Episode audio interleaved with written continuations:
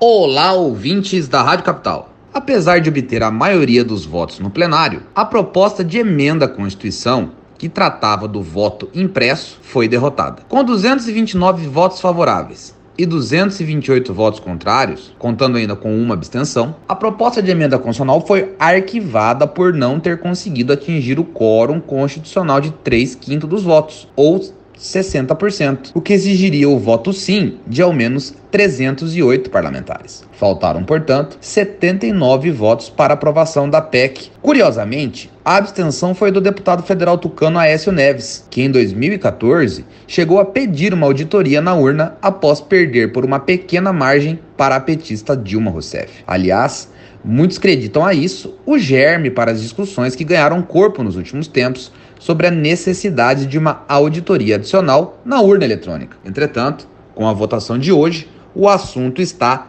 definitivamente encerrado. Mas a pauta da reforma política em Brasília anda a todo vapor. Na segunda-feira próxima passada, a Comissão Especial para a Reforma Política da Câmara dos Deputados aprovou o Distritão e a volta das coligações. Um ou outro modelo deverá ser escolhido pelo plenário da Câmara. O primeiro, de natureza majoritária e fortemente criticado por especialistas, tem resistência anunciada no Senado pelo presidente Rodrigo Pacheco, do Democratas. Portanto, há quem aposte na volta das coligações partidárias para a escolha de deputados estaduais e federais, o que representaria, da mesma forma, um duro golpe contra a proliferação de pequenas legendas e o enfraquecimento dos partidos tradicionais. Outro ponto curioso do relatório é o fim do segundo turno com a votação, para o chefe do Poder Executivo em candidatos por ordem de preferência decrescente, o que, a meu ver, poderá ser causa de grande confusão no eleitorado e, portanto,